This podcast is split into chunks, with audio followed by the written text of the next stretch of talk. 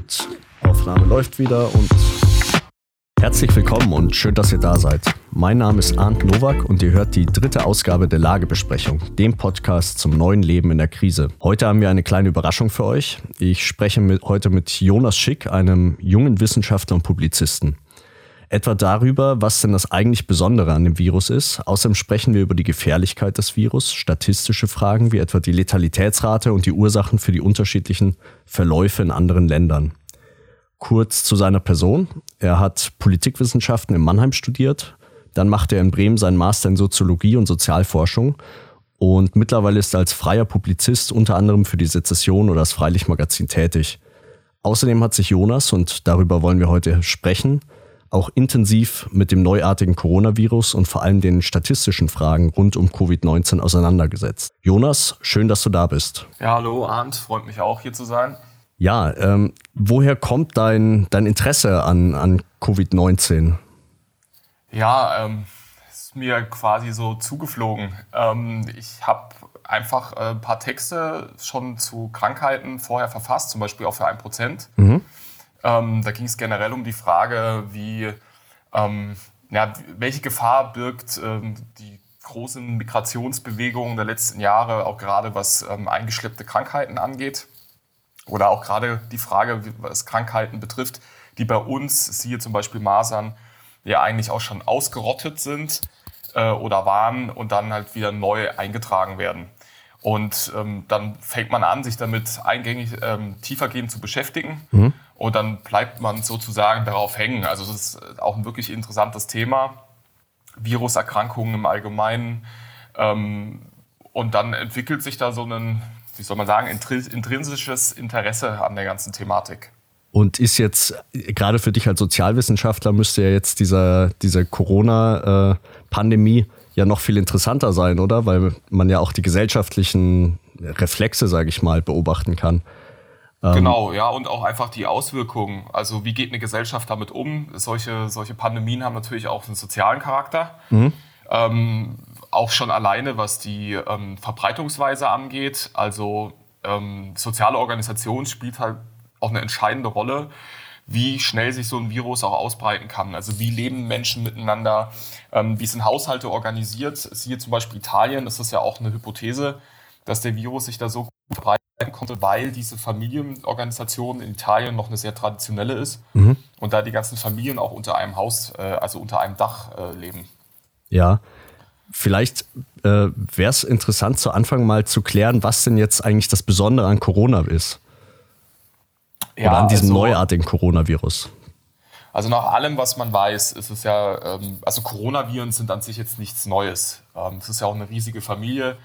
Und äh, es gab dann ja mal ganz am Anfang ähm, der Krise oder als dann SARS-CoV-2, wie es äh, in der Abkürzung heißt, dann aufgetaucht ist, mhm. gab es ja immer auch die Verweise in sozialen Medien, ach hier, die Simpsons hatten das ja schon mal, ich glaube in einer Folge irgendwann aus den 90ern, äh, wo dann der Coronavirus schon aufgetaucht ist und auf Corona verwiesen wurde. Mhm. Es liegt daran, weil Coronaviren nichts Neues sind. Ähm, Sie kommen auch ganz normal bei uns ständig vor. Also es gibt Coronaviren, die auf den Menschen angepasst sind ähm, und die dann normale Erkältung hervorrufen. Ähm, was jetzt den, äh, de, äh, das neue Virus so speziell macht oder warum man daraus eine gewisse Gefährlichkeit ableitet, ist, dass es aller ähm, Erkenntnisse nach eine sogenannte Zoonose ist.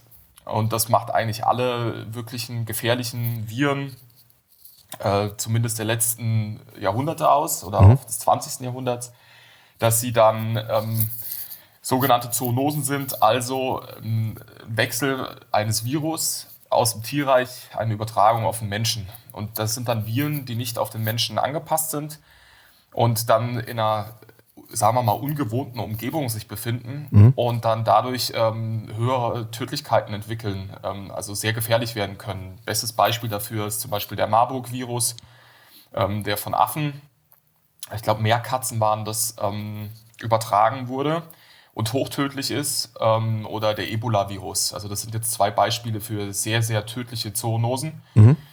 Ähm, und auch schon beim Vorgänger des, ähm, des Coronavirus, also dem SARS-Virus, was uns Anfang der Tausender ähm, beschäftigt hat, geht man davon aus, also dass es auch, ich glaube, es waren Fledermäuse oder, oder Flughunde. Mhm. Das sind klassische Überträger, also Fledermäuse und Flughunde. Es liegt an ihrem Immunsystem. Mhm. Die tragen äh, unheimlich viele Viren in sich. Ähm, und wenn wir dann ja, uns zu nahe kommen, mhm. ähm, also, zu also ständig in ihrem Lebensraum uns befinden, oder wir sind zum Beispiel, was in China auch ja oft der Fall ist, dass weswegen China ähm, auch prädestiniert für solche Ausbrüche ist, ähm, ist, dass man hier äh, sehr stark diese Tiermärkte hat, da wo dann Menschen mit Tieren zusammen ständig auf einem Haufen sitzen. Mhm. Und ähm, da geschieht so eine Übertragung natürlich auch sehr, sehr einfach. Ähm, ja, und aktuell ist es so, dass, ähm, dass, es gibt einen Artikel in der, in der Nature, also in einem der renommiertesten Fachmagazine, die haben ähm, das neue Virus genetisch untersucht und ähm, sich angeschaut, also äh, man kann ja sehen an der genetischen Struktur, äh, wie dieses Virus aufgebaut ist, ähm, mit welchem ist es näher verwandt, ähm, ist es gemacht oder hat es eine genetische Evolution hinter sich. Mhm. Ähm, und man geht stark davon aus, dass es ähm, von Flughunden bzw. von Fledermäusen äh, stammt und dann so irgendwie am Ende über einen Zwischenwirt oder man kann es jetzt natürlich nicht genau sagen, dann auf den Menschen übertragen wurde. Mhm. Und daraus ergibt sich äh, die mögliche große Gefährlichkeit oder die Problematik, die wir jetzt dann auch sehen. Ja, ähm, was lässt sich denn aus den Statistiken, die wir bislang äh, kennen, denn ablesen? Also wie verhält sich das Virus? Ähm, also das Problem ist natürlich, dass was die Letalität angeht, äh, das wird man erst abschließend sagen können, äh, wenn die Pandemie um ist. Mhm. Also Stichwort Pandemie, was dieses Virus ja äh, weiterhin so gefährlich macht, ist, dass keiner von uns, ähm, und das ist für Zoonosen eben üblich, weil es keine Viren sind, die bei uns vorkommen, bei Menschen, ähm, keine ähm, Abwehrkräfte ist erstmal immun, außer die Leute, die dann jetzt die Krankheit durchlaufen haben. Ähm, und das sorgt dafür, dass sich anders als bei einem Influenza-Virus ähm, die gängigen Influenza-Viren ähm, dann wirklich auch jeder ganz schnell ansteckt und äh, dann das, wovor jeder große Angst hat, dass das Gesundheitssystem dann überlastet wird. Das ähm, kann durch so eine schnelle Infektion, die dann exponentiell äh, geschieht, was die Ansteckungen angeht, äh, dann ja sehr leicht passieren. Mhm. Ähm, wenn man sich jetzt die Daten anguckt, hat man natürlich generell das Problem, ähm, dass es davon abhängig ist, sowohl die Letalität, die man in einem Land feststellt, als auch die Frage, ähm, wie viele Leute denn eigentlich infiziert sind. Ist überhaupt jemand infiziert? Ähm, davon, wie stark wird getestet. Mhm. Ähm, also für einen Sozialwissenschaftler, um darauf mal wieder zurückzukommen, ist es natürlich von hohem Interesse auch dahingehend, weil man sehr schön sehen kann auf der Weltkarte jetzt, ähm, was unterschiedliche Formen der Datenmessung ähm, erzeugen. Mhm. Also wie stark teste ich, teste ich überhaupt, äh, wen teste ich und dadurch mache ich Prozesse ja auf eine gewisse Art und Weise sichtbar. Ähm, weil, um es mal äh, anschaulich zu sagen, wenn ich überhaupt nicht teste, dann kann ich im ersten Moment auch gar kein Corona-Problem haben, weil ich gar nicht sehe, dass es ähm, überhaupt da ist. Ja. ja man, man hat das ja, äh, also ich habe davon gelesen, dass die Japaner eben genauso verfahren, dass sie quasi relativ wenig Tests durchführen, obwohl die Japan natürlich geografisch bedingt einen relativ starken Austausch mit China hat. Und ähm, es da ja auch schlichtweg üblich ist, zum Beispiel, wenn man erkältet ist oder irgendwie anderweitig krank, Gesichtsmasken oder Atme, wie sagt man, äh, ja, Schutzmasken zu tragen. Ähm, und deswegen taucht Japan in der Statistik quasi gar nicht, gar nicht auf. Also zu Japan kann ich das jetzt, ähm, kann ich jetzt wenig sagen. Äh, man kann ein bisschen den umgekehrten Fall anführen, den man auch als so eine Blaupause nehmen kann, beziehungsweise als Referenz besser gesagt, ähm, dafür, ähm, ob, wie tödlich das Coronavirus jetzt wirklich ist. Um, ähm, und zwar Südkorea, mhm. weil die Südkoreaner massiv testen. Ähm, Island und Norwegen will da jetzt äh, nachziehen. Äh, die wollen es jetzt eh nicht machen. Die Norweger wollen auch äh, randomisiert einfach Leute testen, also nach Zufallsprinzip, auch mhm. symptomfreie. Weil was man in China gesehen hat, ist, ähm, dass auch viele Symptome, also Leute, die keine Symptome zeigen, tragen das Virus und sind ansteckend. Mhm. Ähm, und da gibt es anscheinend auch eine unheimliche Dunkelziffer. Ähm, und deswegen will man da auch weiter testen. Und erst wenn man die natürlich sichtbar gemacht hat, dann kann man wirklich sagen, wie hoch die Letalität ist. Weil ähm, wenn man nur die Fälle hat mit schweren Symptomen und dann gehen da so viel Prozent gehen dann ähm, in die Intensivstation, dann erhält man natürlich relativ hohe ähm, Todes, äh, also hohe, eine hohe Letalität des Virus. Mhm. Ähm, und deswegen kann man aber, wie gesagt, die Südkoreaner praktizieren das ja ähm, jetzt schon seit, ich glaube, es sind jetzt schon ein paar Monate, auf jeden Fall schon seit einer gewissen längeren Zeit. Und die haben etliche Tests durchgeführt. Äh, und dann sieht man, sieht man auch in der Altersstruktur. Also ähm, bei den Südkoreanern sind relativ viele 20 bis End-30er äh, erfasst, mhm. von denen auch viele symptomfrei sind. Und ähm, ich glaube, dass das an sich ein ganz gutes Land ist, um sich daran zu orientieren, ähm, die Gefährlichkeit dieses Virus ähm, einzustufen und zu mhm. beurteilen. Aber wie gesagt, also ich denke, dass man auf Island und Norwegen auch ähm, in Zukunft einen Blick werfen sollte, was ähm, diese Frage angeht. Was, was kann man denn, äh, Stichwort Tests, zur Testpraxis in, in Deutschland sagen? Also vielleicht allgemein, wie läuft so ein Test ab und eben wie läuft der, wie wird das in Deutschland gehandhabt? Ähm, also, um auf den letzten Teil der Frage zuerst einzugehen, also wie es in Deutschland gehandhabt wird, es ist sehr intransparent. Ähm, also es wird immer gesagt, es werden relativ viele Tests gemacht. Ähm, das Robert-Koch-Institut hat ähm, jetzt mal für, ich glaube, es war für die letzte Woche, ähm, eine Zahl ausgegeben, was über die Woche getestet wurde. Äh, es sind 350.000 Tests stehen da im Raum. Das ist natürlich schon ziemlich viel, auf mhm. jeden Fall. Das ist eine hohe Testrate, äh, also beziehungsweise werden viele Tests gemacht. Ähm, es wird aber nicht wie in anderen Ländern ständig mit ausgegeben und es gibt auch keine zentrale Stelle, die das irgendwie verlautbart. Mhm. Das ist ein bisschen schwierig nachzuvollziehen, was, ähm, was für Deutschland angeht. Insgesamt ähm, zeichnet sich das Bild, äh, dass wir in Deutschland also spätestens jetzt auch sehr viel testen. Ähm, getestet wird, ja, das nennt man diesen PCR-Test, äh, da wird dann auf die RNA des Virus getestet, äh, also sein Erbmaterial. Ähm, ob das dann zu finden ist, ähm, das wird dann ja mit Abstrichen gemacht und äh, zum Beispiel, die man im Rachen vornimmt. Und dieses Material wird dann im Labor ähm, vervielfacht. Also man geht davon aus, dass man eben diesen Virus vermehrt und ihn dann ähm, feststellt, testet in dieser Lösung, die dann da hergestellt wird. Mhm. Oder wie auch immer. Also die genauen Details äh, kann ich dir jetzt nicht sagen. Ähm, und wenn dann das Virus festgestellt wird, dann ist dieser Test positiv.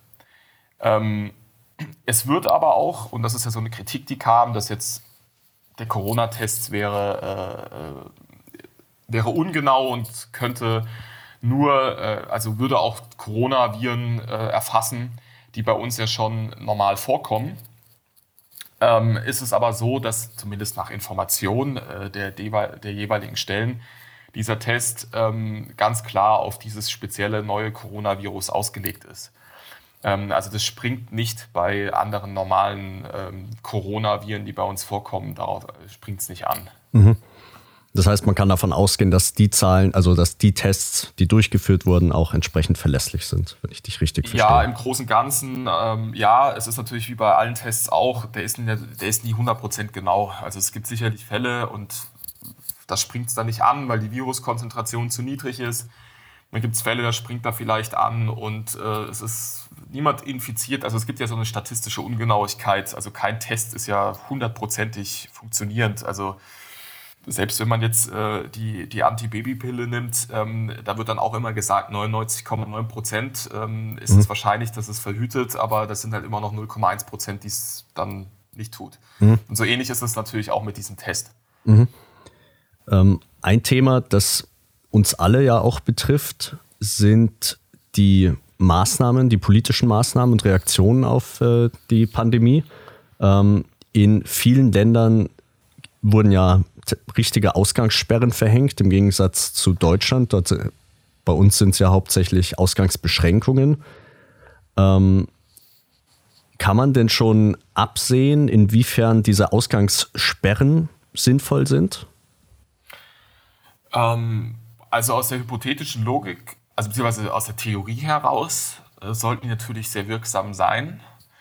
Ähm, empirisch kann man dazu ähm, noch nicht hundertprozentig äh, was zu sagen, weil es natürlich so ist, dass man dieses Geschehen ähm, immer erst nachgelagert sieht. Also durch die Infektionszeit, also beziehungsweise durch ähm, die Zeit, in der man sich ansteckt, bis man dann Symptome entwickelt, bis man dann zum Arzt geht, also bis der Fall dann in Statistiken auftaucht, da vergeht ja eine gewisse Zeit. Also man rechnet so von 10 bis 14 Tagen. Mhm. Und das, das aktuelle Geschehen, was man jetzt durch die übermittelten Fallzahlen beobachten kann, ist immer ein Blick in die Vergangenheit. Deswegen wird man, wir sind jetzt in der zweiten Woche dieser äh, Maßnahmen, ähm, ich würde mal sagen, Ende, ja, Ende dieser Woche, Anfang nächster Woche, ähm, muss man dann eigentlich eine Besserung sehen, wenn diese Maßnahmen ähm, gegriffen haben und ihre Wirkung zeigen. Also wir sehen es zumindest jetzt mal in Italien, dass ähm, die relative Zahl, und das ist ja auch eine der entscheidenden Zahlen des Anstiegs, ähm, abnehmen. Also wir waren am Anfang bei einem 30 Prozent Wachstum, ähm, ja auch in Deutschland. In, Kurve zeigt, äh, in Deutschland zeigt die Kurve dahingehend auch ähm, eher in Richtung nach unten. Mhm.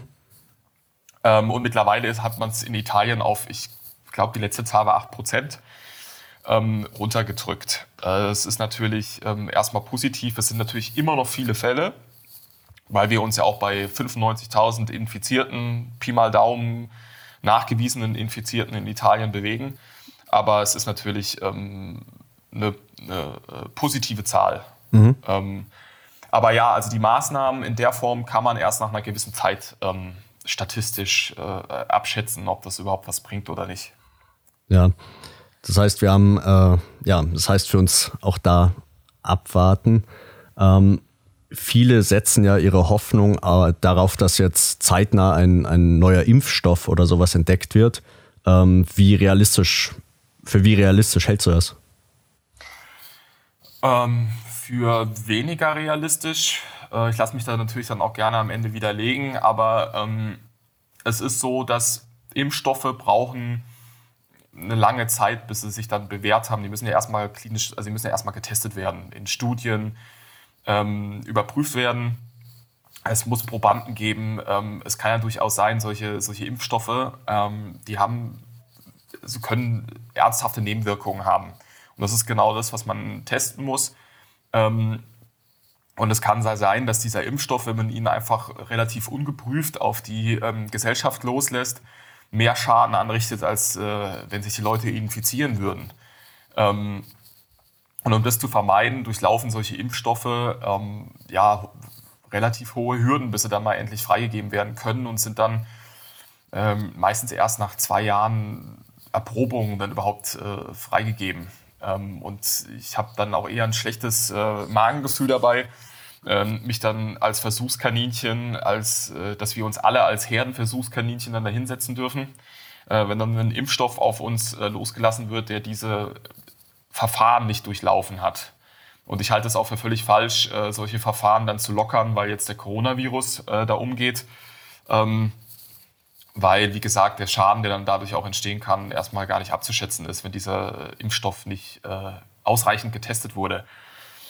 Und äh, ja, deswegen bin ich da jetzt nicht äh, zuversichtlich, dass äh, wir in vier Monaten einen Impfstoff haben werden. Mhm. Also ich bin eher der Ansicht, dass wenn dieses Virus, ähm, also vor, bevor wir einen Impfstoff haben, ist dieses Virus wahrscheinlich durch unsere Bevölkerung so langsam durchgelaufen, dass wir vorher sogar äh, eher einen gewissen Status der Herdenimmunität erreicht haben. Mhm. Ja, ähm, bevor wir schon zum Ende des Gesprächs kommen, ähm, noch eine Frage, die sich mir in den letzten Tagen aufgedrängt hat, ist ja, ähm, unabhängig davon, was jetzt wissenschaftlich belegbar ist oder was nicht, es sind ja wahnsinnig viele Theorien im Umlauf.